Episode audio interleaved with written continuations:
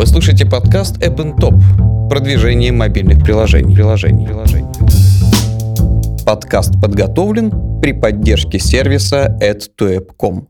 Алгоритм add2app.com гарантированно удвоит доход от монетизации вашего мобильного приложения. Интеграция с 20 крупнейшими рекламными платформами. Максимальная ставка за 1000 показов. Филрейт 100% в 180 странах элементарная интеграция и быстрые выплаты. Здравствуйте, друзья! Вы слушаете подкаст Up Top продвижение мобильных приложений. В студии Анар Бабаев и мой сегодняшний гость по скайпу – культовая личность рынка э, Леня Сиротин. Лень, привет. Привет, Анар. Приятно быть с тобой в виртуальной студии. Справка о госте. Леонид Сиротин, эксперт игровой индустрии, экс-генеральный продюсер компании Game Insight. Да, слушай, а как тебя, вот скажи, представить? Ты вот э, эксперт игровой индустрии или вот как, как ты себя сейчас вот э, позиционируешь? Ну, обычно, когда берут какие-то статьи, пишут бывший генеральный продюсер компании Game Insight, называться экспертом игровой индустрии, это как-то громко. Ага. Вот, я, я разработчик, продюсер, геймдизайнер, просто хороший человек. Ну, у меня, собственно, первый вопрос, э, он такой. Вот у нас есть три рынка. Мобильные игры, социалки, PC. Как ты думаешь, какова вероятность выстрелить начинающему разработчику в будущем? В ближайшие пару лет что с этими рынками будет? Каковы шансы? Где вероятность успеха выше, скажем так? Рынок мобильный, он выглядит, конечно, наиболее привлекательным, потому что он наиболее сейчас горячий, так скажем. Угу. Рынок социальный он в некой, в некой там стагнации, PC-рынок он уже там давно созрел. Но, опять же, надо понимать, что нагретость рынка и уже, можно сказать, перегретость, она означает что его преимущества, они в неком, некой степени виртуальны. Это такой уже клондайк, куда приехали все возможные старатели. Uh-huh. Уже, ну и золото уже там не то, что кусками под ногами валяется. Если так, ну и разыгрываете себя такого эксперта-аналитика, то шансы выстрелить, они выше, я бы сказал, отсортировав эти рынки по приоритетности мобильной, потом шанс есть на социальном рынке, и потом есть шанс на PC-рынке.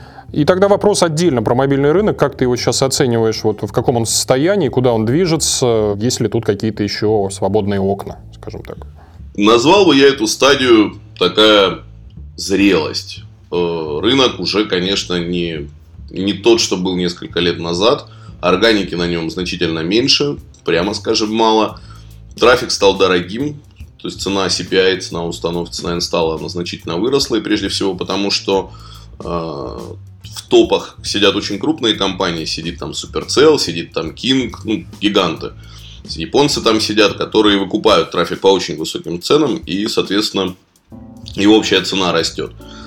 Это что касается так, оценки его грубой. Ну, доходы, соответственно, тоже как э, они падают, потому что цена привлечения пользователя высокая, а выжать из него можно определенный предел. Нельзя там бесконечно наращивать. И традиционно этот рынок не был э, таким высокодоходным с точки зрения РППУ, как, э, там, например, рынок хардкорных ММО. То есть не РППУ там по 30-40 долларов, это такая ну, очень, очень большая редкость.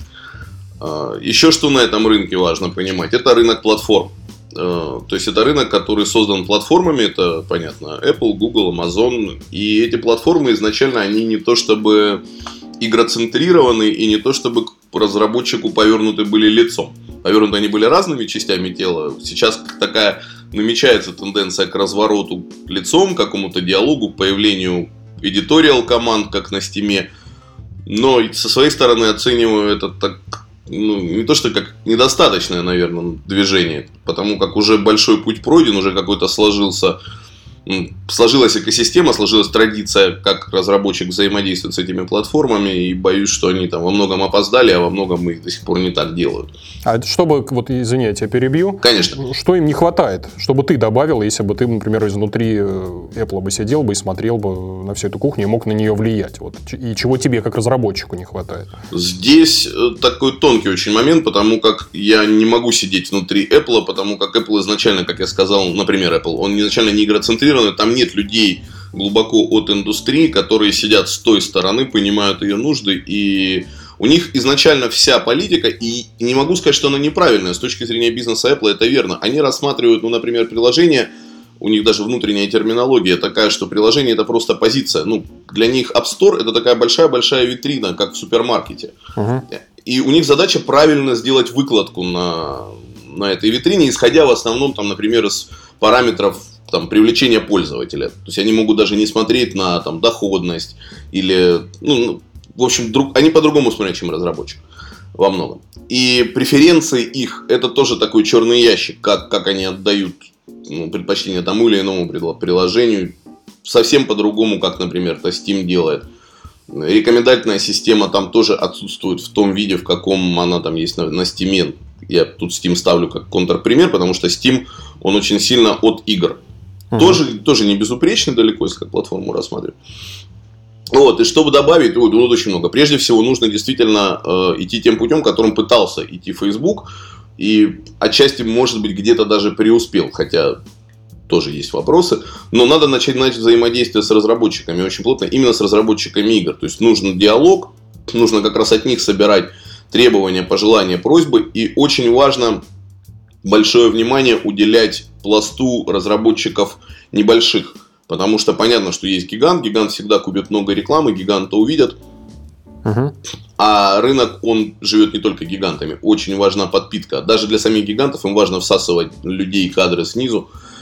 Это огромная, это такая тема большая, я ее ну, серьезно боюсь в таком большом объеме затрагивать, потому что ничего на самом деле, как бы я там не прогнозировал или там не, не строил фантазии, как должно быть, оно не изменится по большому счету. Uh-huh. Модель продиктована. Apple компания, продающая железо, у этого железа есть обвязка вот эта экосистемная в виде App Store, и App Store он заточен не только далеко под играющую аудиторию, все, это вот невозможно изменить. Не, ну, с точки зрения игровой платформы, которая, например, консоли являются и PC, то телефоны и планшеты это не игровая платформа в этом смысле. Да, на них игры это хороший большой бизнес, но по совершенно другим законам. А вот. Но все, что я сейчас говорю, это не означает никаким образом, что маленькая команда не может заработать там деньги, причем хорошие деньги. То есть реально я оцениваю высоко еще там пару-тройку лет, высоко шансы от миллиона до десятки спокойно там выкусывать для небольших команд. Большие там, понятно, у них уже сложившийся бизнес, и у них все неплохо. Кому сложно, это средним. Угу. Это средним студиям, средним командам, у которых уже косты высокие, вероятность успеха такая же приблизительно, как у остальных. А, то есть трафик для них дорог, у них уже команды раздутые. И если они не выпускают стабильно хиты, то ну, они обречены по большому счету текущей модели. Вот запас прочности очень низок получается. Именно если они сугубо сидят на мобилах. Понял тебя, интересный ответ.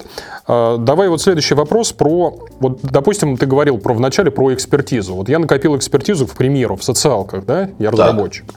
Так. И я понимаю, что этот рынок стагнирует, мне надо отсюда сваливать срочно и переучиваться. Переучиваюсь я, к примеру, на тот же mobile.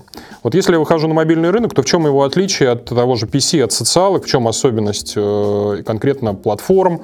Вот, что должен я в себе поменять, чтобы здесь эту экспертизу накопить? Прежде всего, я бы тебя предостерег сваливать. Если у тебя накоплена экспертиза в социалках, как бы они ни стагнированы, ты там сможешь зарабатывать. Ага диверсифицироваться, как модно говорить, это правильный путь, да? Если у тебя есть ресурсы, деньги, например, отпочковать от себя, от текущей... Ну, так в свое время мы делали, когда были в Game Insight, так многие делают и сейчас. То есть, было успешное социальное направление, давай отпочкуем от него мобильное. Это нормальный путь. А вот. Э, у него есть свои риски и свои проблемы, потому что это ну, удорожание всего производства, появление новых циклов разработки. В чем отличие? Тут э, тоже большая тема, можно рисковать утонуть. Э, вообще мобилы это другой игрок, прежде всего, это надо понимать. Он ближе к социальному игроку, конечно, чем к игроку PC-шному, но он все равно другой. У него другой тайминг, например. Ну, он, как это сказать, чтобы... Мобильные игры, я люблю так шутить, ну и шутить и не шутить, объяснять геймдизайнерам, это игры для игры в туалете. То есть нужно цикл очень невысокий. Человек зашел, 3-4-5 минут, Поиграл, вышел, побежал куда-то дальше. Сел в ресторане, пока ждет заказ, тоже понажимал. Под этот тайминг очень важно затачиваться. В социалках тайминг дольше. Это если сравнить именно с социалками, в среднем. Монетизация немножко по-другому устроена. Опять же, в социалках, ну, а социалка социалкам тоже рознь, конечно, но прессинг смещен от начала игры немножко монетизационно традиционно. То есть людям все-таки дают подышать, зайти, в игре обосноваться, и потом начинают из них бабло тянуть. мобилах, учитывая то же самое, что цикл быстрый, игр еще очень много, тоже надо понимать, что огромное количество продуктов, стараются деньги выжать обычно ближе к началу. Угу. Вот. Это ну, из... Э, опять же, не на все игры распространяется, нельзя все везде натянуть. Интерфейсы, разумеется, это самая большая история в плане разработки. Совершенно по-другому понятно устроен экран, размеры экрана, размеры элементов. Есть правило знаменитое, тоже выведено эмпирически правило большого пальца.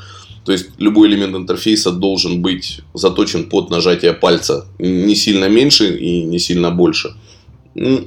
Много различных устройств. То есть уже Apple даже наплодил различных разрешений, под которые надо затачиваться. Вот. Многие не понимают, что огромная доходность, зачастую основная, лежит в телефонах. Придумают большую красивую игру, суют ее в планшеты. Остаются без рынка большого, без, без устройств с меньшими экранами. Не понимают, что надо перезаточиться, переделать интерфейс. Вот. Это вот такое очень грубое, быстрое сравнение. Но, в принципе, игры вполне портируемы социалок на мобилы с небольшим дотачиванием. Вы слушаете подкаст Up Top продвижение мобильных приложений. приложений, приложений. Да, про это мы еще поговорим чуть позже. Вопрос следующий про издателей. Вот у нас, я сейчас наблюдаю такой бум в среде, когда у нас разработчики ну, практически бегают как стартаперы за инвесторами в надежде на то, чтобы получить, там, попасть под крыло к издателю. Вот мне интересует мнение твое на этот счет. На каком этапе нужно искать издателя? Что у него вообще можно попросить, кроме э, трафика? Я вот не очень понимаю. Мне со своей стороны кажется сильно, что наоборот все стало. То есть во времена, например, казуалок, еще до социалок, там ну, была гонка сильная, там это был вообще рынок издателей. Потом, позже, это начало смещаться, и в конечном и одновременно мы этот же процесс и на PC наблюдали, когда вымирали мелкие издатели, консолидировалось все вокруг больших. И мне не кажется, что сейчас идет гонка, честно говоря. Во-первых, есть мнение, оно во многом ошибочное, но есть доминирующее среди инди-разработчиков, что порог входа стал ниже. Что, в принципе, на, на рынок мобильный тут же можно зайти легко. Угу. Вот. И поэтому издатель на нем не особо нужен. Это, это сказывается, люди все меньше и меньше там к ним обращаются.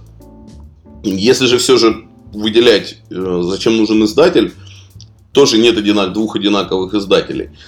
Кто-то, у кого-то есть в чистом виде трафик много, мало, но есть. У кого-то есть достаточно опытная команда, которая поможет, ну, то, что называется, спродюсировать.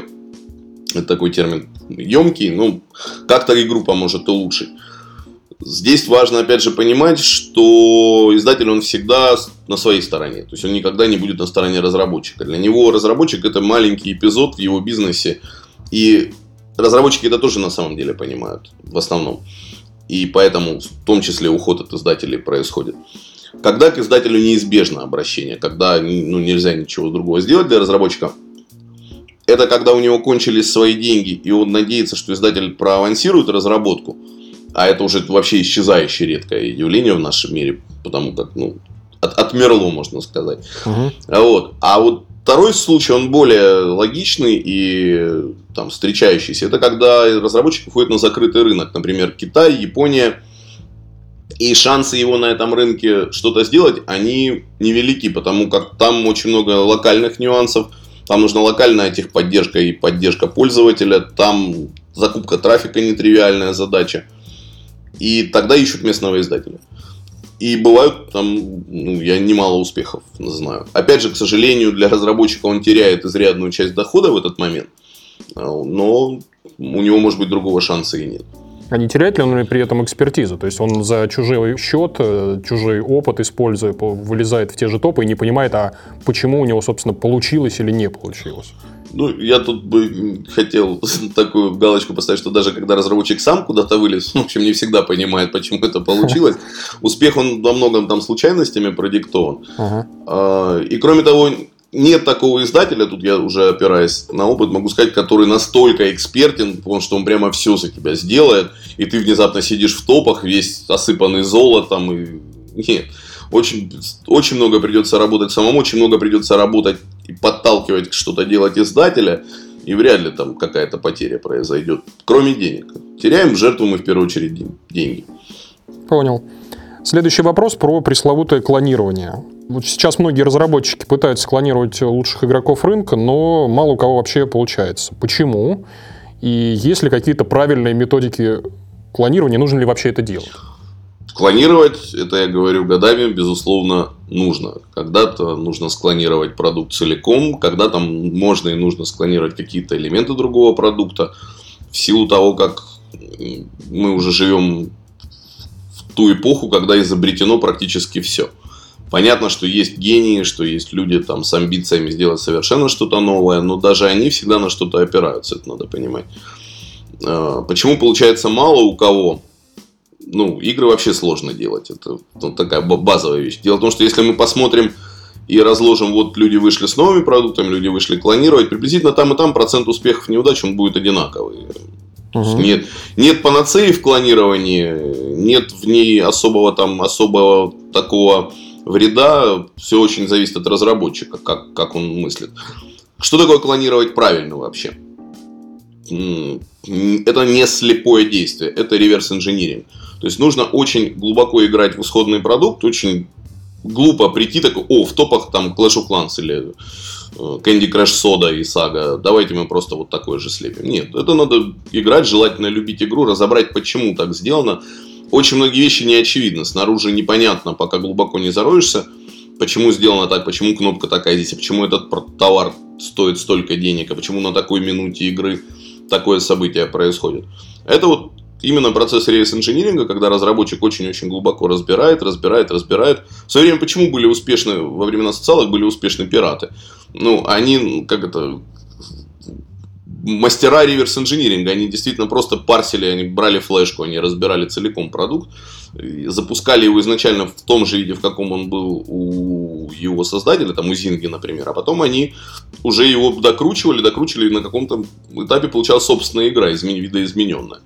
Это, это такой путь, ну, в общем, во времена там больших войн, когда захватывают вражескую технику и разбирают, достаточно известны. Может быть, морально-этически не, не совсем чистый, но так или иначе рабочий. Вот. И плюс-минус действовать надо таким образом. То есть разобрать все, до чего можно дотянуться, посмотреть, понять и либо воспроизвести, либо поменять. Чтобы поменять, надо да, чуть-чуть лучше соображать и улучшить. Всегда надо улучшать. Здорово. Тогда у меня вопрос про тренды в том же геймплее, сеттинге, монетизации. Что будет доминировать через несколько лет, по твоему мнению? А, интересы у нас сейчас меняются, разработка уже занимает там, может быть, даже и год, и больше, и, соответственно, как э, попасть в яблочко? Здесь вот возможен ли тот же реверс-инжиниринг или угадывание какое-то, предсказание, предвидение? Как ты думаешь? Ответ который, если бы я мог дать, он стоил, конечно, миллиарды долларов в эту секунду. Угадать, что на скидку, оп, там через несколько лет что будет. Рецепта вообще в разработке это очень важно понимать, это с опытом, безусловно, приходит ко всем, что никакой серебряной пули, как говорят англосаксы, нет. Нет рецепта однозначного попадания в цель того самого яблочка. Всегда есть угадывание, которое состоит на сколько-то процентов из удачи, и чем ее больше, тем выше вероятность угадать, и экспертиза даже если ну, взять любые продукты, которые сейчас доминируют в топах, там есть удача, там есть огромный маркетинг, и там есть за ними очень опытные люди, которые очень-очень много лет в бизнесе сидели и посмотрели, что нужно склонировать, и склонировали. Я не говорю про сделали свой, потому что в топах сейчас там не доминируют продукты с, ну, с инновационными идеями. Uh-huh. А, но в твоем вопросе, оно, оно есть такой небольшой момент лукавства, скажем. Ты говоришь, вот разработка сейчас уже занимает от года и больше и тренды у нас на несколько лет, интересы меняются. Если бы мы сейчас с тобой обсуждали разработку большой ММО, например, то да, там разработка долгая, но там и динамика изменения предпочтений пользователя довольно низкая в сравнении с рынком, там, например, мобильным, потому как там инерция большая, основные механики, они устаканены, и из года в год они не то чтобы повторяются целиком, но и не меняются глобально, то есть сдвиги происходят небольшие. А когда же мы делаем мобилку или социалку, там сроки ниже. И, в принципе, у нас шансы, начав разработку, попасть еще в относительно текущий тренд, они довольно высокие. Почему, опять же, возвращаясь к буму клонов, многие, кто сделали клоны Clash of Clans, так или иначе свой кусок урвали, потому что интерес еще был свеж. Uh-huh. И он, он до сих пор, в общем, остается, надо так признать.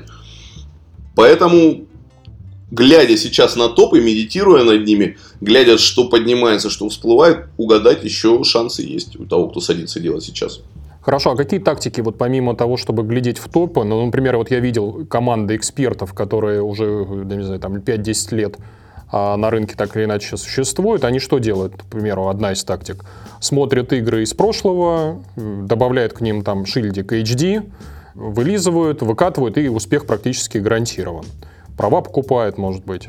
А вот какие еще бывают вот такие тактики попадания в яблочко с вероятностью высокой довольно, вот помимо ну, про шилдик, про шилдик HD, HD я первый раз сейчас слышу, честно говоря. Ну, То имеется есть... в виду, вот я вырезал какой-нибудь Heroes, там, of Might and Magic, или что там еще, какие игры-то есть, XCOM какой-нибудь, или еще что-то. Ну, XCOM, понятно, что его очень дорого и долго делать. Ну, какую-нибудь попроще игру из 90-х, в которые люди там годами залипали. Купил права и счастье. Ну, вот видел сейчас вот тот же, по-моему, Wargaming делает этот... Орион. Да, ну, это же скорее реализация некой мечты тех, кто в Wargaming принимает решения. Угу. Вообще, тут надо понимать, как принимается решение. Люди зачастую тренд либо создают, принимая вот такие решения, а потом все говорят, о, ну они угадали. Либо они просто, ну, плевали на тренды. Будем делать, что хотим. Угу. Нам, у нас достаточно денег, и там, мы не боимся их потерять. Дел, брать старые игры это хорошая тема. Ну, вокруг них уже есть сложившееся многолетнее какое-то комьюнити, которое может трафик дать. Или просто ну, вообще игру насытить собой, начать деньги приносить. И механики проверенные тоже десятилетиями, это хорошо. Просто разработчик, если он садится вот гадать по трендам в чистом виде, он с собой нечестен. Он же что-то хочет делать. У него к чему-то душа должна лежать. Я об этом на конференции на Девгаме как раз говорил. Угу. Что сколько, сколько не гадай, а тебе чего-то хочется. Если ты будешь делать не то, что хочется, продукт не будет в достаточной степени хорошим. Ты всегда будешь ну, смотреть в сторону. Это как, если брать пример не из рынка мобильного, как League of Legends. Это команда, которая искренне хотела и любила доту зная там немножко внутреннюю кухню, они это не был продукт их мечты, они другое, о другом мечтали, но они глубоко понимали, что такое Дота, они ее с удовольствием делали, кайфовали, играли в нее одержимые, там постепенно отваливались все, кто в доту играть не хотел. И вот у них в итоге ну, получился продукт номер один в мире, можно сказать, ну, что касается free-to-play, ММО. То же самое здесь. Разработчик может погадать на трендах, как-то для себя устаканить. Но вот сейчас там очевидно же, да, тренд, что игры, ну, травян лайк такие с асинхронным геймплеем, это и клыши, и Fire Age of War, Fire Age, ну, угу. следует, следующий в топе. Окей, это тренд. Дальше можно оглянуться надо. Так, а что в этом тренде было? Да вот тот же мастер Орион, он, например, ложится на такую механику. Давайте там забабахаем про космос космическую. Она может полететь вполне. Ну, честно говоря, на мобилах вряд ли, но так или иначе, почему, почему не пытаться, если хочется? Вот. То есть тут надо совмещать для разработчика гадание с тем, что в душе у него кипит. Да, то есть душа тоже рулит. Подкаст подготовлен при поддержке сервиса HiCPI.com. HiCPI.com – новая система монетизации мобильного трафика с оплатой за установку.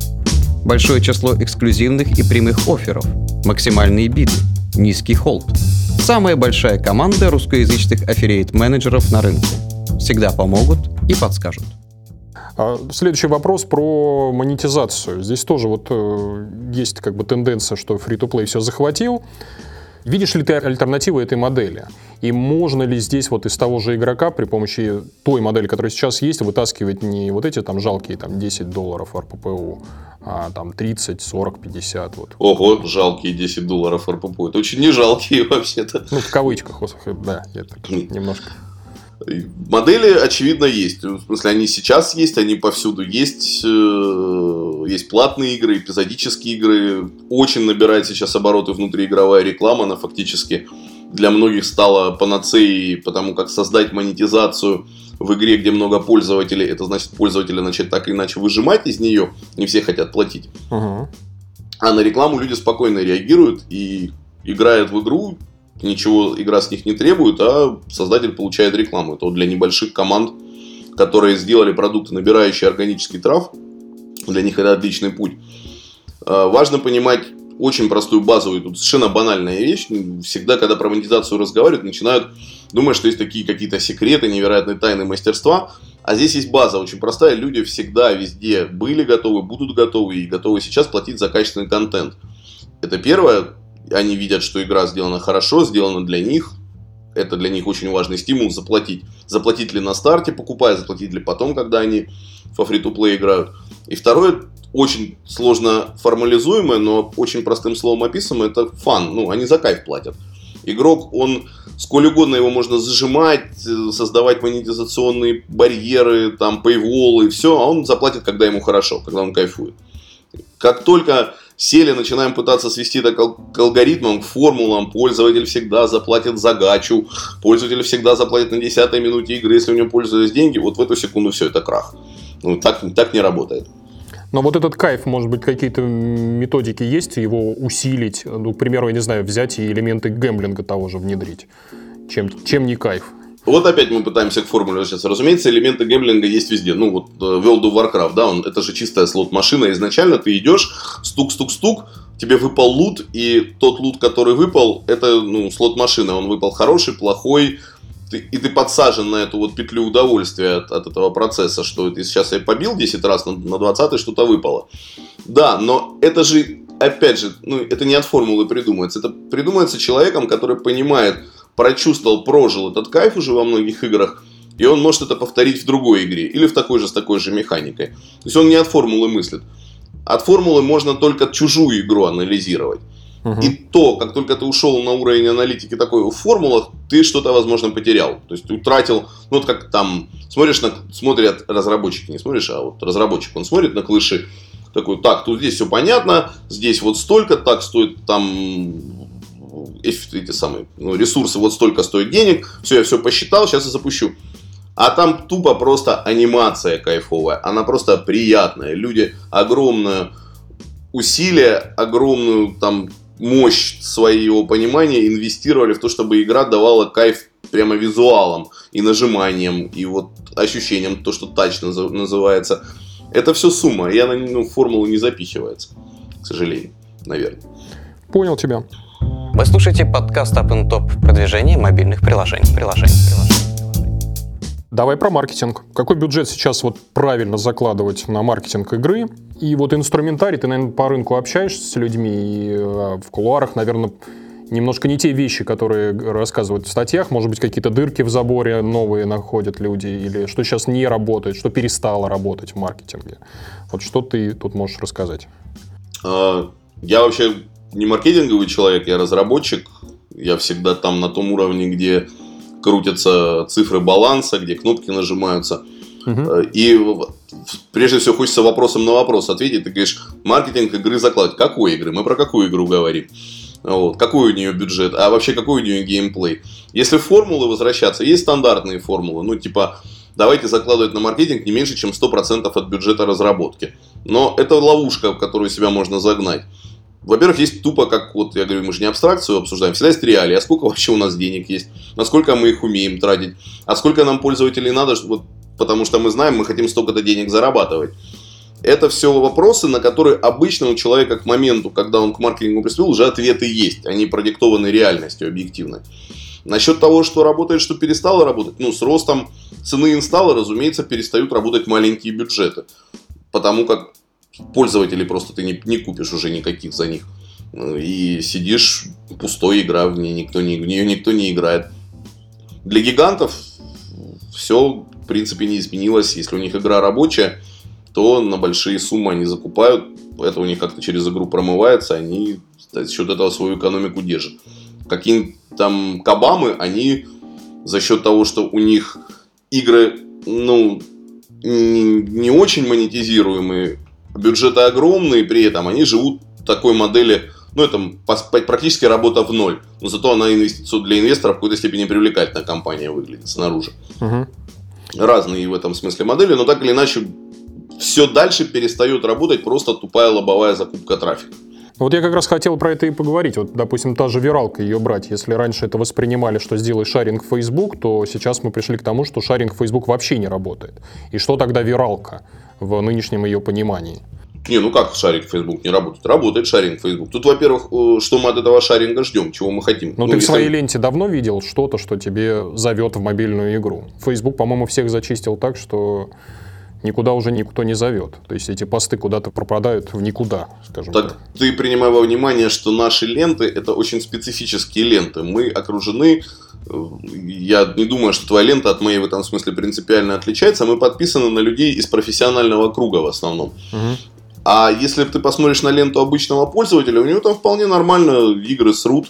как говорится, и понятно, что да, Facebook режет, и все режут, и тяжело, но какие задачи мы ставим? Если у нас, например, есть бюджет на то, что называется ретаргетинг, когда мы возвращаем пользователя через рекламу на Фейсбуке, пользователя, например, платящего возвращаем в игру, нам не надо, чтобы он в Фейсбуке что-то постил, нам достаточно, чтобы он законнектился, все, мы его поймали. И мы всегда его сможем вернуть через целевую, целевую закупку трафика. Это такая задача может решаться. Нам миллион, миллион преимуществ, которые дает нам понимание, где человек залогинился. Ну и как он залогинился. Тут не обязательно даже соцсеть. Если у нас собственный есть логин и собственный доступ к пользователю или его почтовый ящик, это тоже важно. Ну, да. Тут много-много всего, и оно от игры опять же зависит. И да, есть игры, которые взлетают. Ну, вот игры, которые большие социалки на Фейсбуке, они успешно выходят на мобилы, и перели... успешно у них переливка трафа происходит. Вот Criminal Case отлично поднялся, отлично вырос на мобилах. Угу. Следующий вопрос. Почему ты считаешь, что делать игру, заточенную под какой-то отдельный э, региональный рынок, нет никакого смысла? Есть, например, такие страны, как Китай, Япония, там своя уникальная специфика. Э, то, что во что играют там, не играют, э, например, в России. Что ты на этот счет думаешь? Я никогда не говорил, что не имеет смысла. Если ты японец, надо работать на Японию, вполне себе путь. Если русский, на Россию. Очень важно в этот момент помнить, ну, какой процент от мирового рынка твой локальный россиян, там относительно небольшой, например. Угу. Но также надо помнить, что процент это категория относительная. А в абсолютных цифрах ты вполне можешь на локальном рынке, и это социалки, например, очень эффективно показывают, а также, например, World of Tank Blitz, у которых там больше миллиона долларов дохода с, чисто с России. То есть можно вполне себе зарабатывать очень неплохо на локальном рынке. Мое утверждение всегда было следующим. Если ты чужак, то не надо на этот рынок пытаться локально работать. В том плане, что если ты удмурт, то игру для китайцев, наверное, неправильно делать. Лучше покорить Удмуртию, потом пытаться выходить на Китай через китайского, там, например, издателя, который тебе скажет, что тебе надо в твоем удмуртском контенте под китайца поменять. Это тяж... ну, опасное дело. Есть прецедент удачи. Я удачно, например, выходил на Японию с загадочным домом. Но это не тривиальная очень задача. И, не, и например, тоже загадочный дом не был изначально заточен никаким образом под Японию. Просто он им понравился. То есть мы не понимаем чужой специфики. Это как придет иностранец сделать игру сугубо для русских. И там в итоге, я не знаю, будут там матрешки драться на балалайках. Оно может быть забавно, но не очень понятно. Хорошо. Давай тогда про экспансию поговорим. Вот у тебя была успешная игра в России «Загадочный дом», к примеру, и ты выбрал Японию. Вот по какому принципу ты эту страну выбрал? И вот другой пример, наоборот, у тебя не пошла игра в России, но ты в нее веришь и пытаешься ее пропихнуть, к примеру, на Западе. Есть ли такие кейсы, реально ли это вообще? Ну, что касается конкретно там загадочного дома и истории успеха его на Ихумабаш, это история не системная, и ее рекомендовать как пример для повторения я бы вряд ли стал. Угу. А, тут надо с конца ответить. Вообще, если игра не пошла в России, она может пойти на Западе. Примеры такие есть. Вполне, и она может в России пойти не очень сильно, а на Западе попереть. А у тебя вот на вскидку в голове не, вспомнишь такие? А, бр, да, легко. Ну, в смысле, там какой-нибудь... Э, да, большая часть социалок, которые успешно от русских разработчиков зажгли на Фейсбуке, они далеко не большие деньги зарабатывали на, на российской аудитории. Угу. Там можно конкретно перечислять, но это плюс-минус для всех справедливо, потому как Facebook дал э, многим из них пуш, многим компаниям, и там, тем же Nexters, например, с Throne Rush. И этот пуш, он на России просто физически не мог дать, у Facebook нет такой аудитории на России. Ну вот. То есть многие выросли за счет выхода туда, многие выросли на мобилах. Угу. Многие еще вырастут, когда еще туда дойдут. Какой-нибудь кефир дойдет до мобил, например, ну, он там подрастет, разумеется. А, всегда как, если тут, тут как вот в этом вопросе, тут уже надо, да, от формулы, от системности. Всегда надо собирать внутри игры статистику, и можно увидеть по этой статистике процент платящих пользователей, разделенный по странам и по языкам. И дальше самое логичное это идти, смотреть, например, у тебя на первом месте условно, скажем, Удмуртия, а на втором Бразилия. Надо идти в Бразилию. То есть, соответственно, пытаться для этой аудитории, во-первых, правильную локализацию сделать, наладить поддержку, возможно, локальный контент. Ну, как раз, например, Бразилия, она любит локальный контент под них заточенный. И туда идти. Сортируешь и системно пошел пункт за пунктом. Вопрос тут важно задать, что такое экспансия, что мы под ней понимаем, насколько это там масштабное событие. Если просто перевести на другой язык, ну это очень просто, да, и вот как я сказал по списку. А для больших компаний стоит вопрос, например, открытия локальных представительств, то есть чтобы на месте кто-то возился с аудиторией, с комьюнити, чтобы опять же переводы проверялись. Это большой, более масштабный вопрос, другой, другого несколько рода, от бюджетов очень сильно зависящий. А ты не подскажешь, вот какие страны ловушки есть? Вот я, например, пару таких стран знаю, особенно в Азии. Страны типа Индии, Индонезии или арабские страны, когда народ видит, вот как ты говоришь, вторую страну после Удмуртии, не Бразилию, а ну, к примеру, ту же Индонезию, идет туда и понимает, что там ни денег нет или... А он не увидит. Дело в том, что э, ты сейчас говоришь о странах, где большое проникновение интернета, еще Турцию можно так назвать, ага. большое проникновение, мы в свое время еще в Аструме очень тяжело у нас Э, было попытаться с турков получить хоть копейку. Играли дико активно, но при этом шмот, шмот не покупали в браузер. Просто вообще, ну никак их было не заставить. Вот в том-то дело, если правильно сортировать статистику, ты не увидишь, потому что сортировать надо по платящим, по количеству денег. Угу. То есть не, не абстрактно по количеству людей, а вот сколько денег страна приносит, будучи запущена, например, на Америку. Ты видишь, что испаноязычное население, например, по деньгам второе, не по количеству даже, по деньгам. И в эту секунду ты уже вряд ли ошибешься, потому как ты опираешься на платежные данные. То есть никогда ты не увидишь на втором месте никаких индонезийцев. Они да, не платят. Это важное замечание. Давай поговорим про кадры в мобайле. Как здесь вообще поступать, где их искать, воспитывать с нуля или хантить? Вот, э, есть ли вообще такая проблема? Проблемы не вижу ну, проблема это подразумевает что-то такое прямо кризисное. Нет, с кадрами кризиса нет, рынок очень нагретый, люди очень активны. Сейчас вот, сложнее флешеров найти, чем, например, юнитистов. Все переметнулись. А вот, народу много. Угу. Если есть большие деньги, то надо хантить, разумеется, этот вопрос не стоит. Если денег нет, надо воспитывать, потому что просто выбора нет, надо внутри выращивать людей и стараться как-то выращивать снаружи. Тут весь вопрос, какая цель ставится. Если делать один проект, у него же есть предел команды, ну там 30 человек для одного проекта это уже очень большая команда, которая уже очень много апдейтов может выпекать системно. То есть тот же там, тот же Supercell, он команды не плодит. Они по сравнению там с другими студиями на рынке известными, у которых там сотни человек, он не гигантский.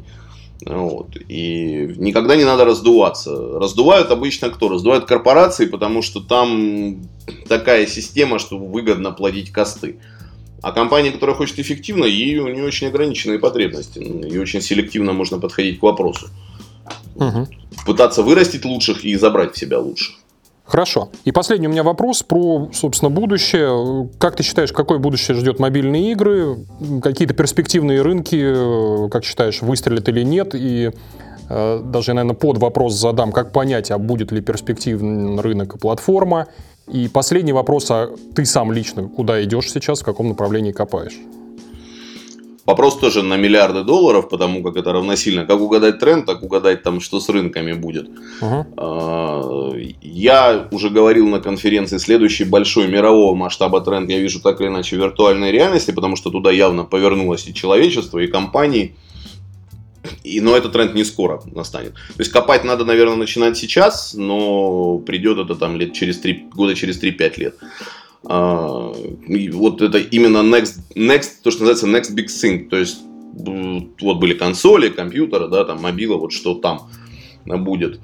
А, что касается мобил, ну они придут в состояние, то, что мы называем так э, стагнацией, так или иначе. Это то же самое, что социалка. То есть денег много, зарабатывают их много кто, но войти на рынок очень сложно. И на рынке оперировать надо с большими деньгами. А, при этом все равно вот эта вот щель, в которую просачиваются небольшие команды, она останется, потому что она есть везде плюс-минус. Ну, кроме консоли, я бы сказал, там, там эту щель изначально как-то так заколотили очень плотно. Вот. А, и в этом смысле ситуация, которую мы наблюдаем сейчас, но ну, она не изменится там тотально глобально. Только игроки перетусуются немного. То есть средние вымрут игроки, останутся маленькие и очень большие. Угу тренд, который там многие видят, например, в носимых гаджетах типа часов, там я пока истории не вижу. Могу ошибаться, разумеется, и, и рад буду ошибаться. А но... А почему, кстати, вот давай отвлечемся? Да, они же маленькие, неудобные, на них играть неудобно. Нет, как как это, вот этих всех вещей, типа immersive experience, погружение, очень трудно в часы погрузиться. Ну, сам, сам подумай, часы должны быть размером с телефон. Не, если они размеры раздуют, как они с мобильными устройствами делали, то все возможно изменится. А сейчас я просто там в часах ничего не вижу. Ну хорошо, если не часы, а очки. Ну, очки, это еще когда Google начинал, для меня было, как для человека самого носящего очки, очевидно, что это провал. Почему? Чем Кстати, для меня концепт... вот загадка. Почему? Я так сходу не пойму, почему они даже не попытались запуститься. Не, ну они как на фокус аудитории определенные запустились. Да очки же это такая штука, их не все хотят носить в постоянной жизни. Часы плюс-минус любой человек носит там, в каком-то виде. А очки носит категория коллег, типа меня, у которых зрение плохое. Ну и, и когда солнце, еще люди и в России еще в темноте тоже, в темных очках тоже ходят. А вот и в Италии бывает. Но это не массовый, это не гаджет. Ну, то есть человек, это на самом деле непривычному, это дискомфортно с ними управляться. Вот маска для виртуальной реальности, которую ты пришел, на диван лег, штаны расстегнул, и вот тогда нормально. Это можно маску напялить и, в принципе, с ней жить. Это плюс-минус ничем не отличает то, что пялится в телевизор. Поэтому думаю, что там это вполне себе сработает, когда победят там проблемы с motion sickness, там разрешение вырастет, цена упадет.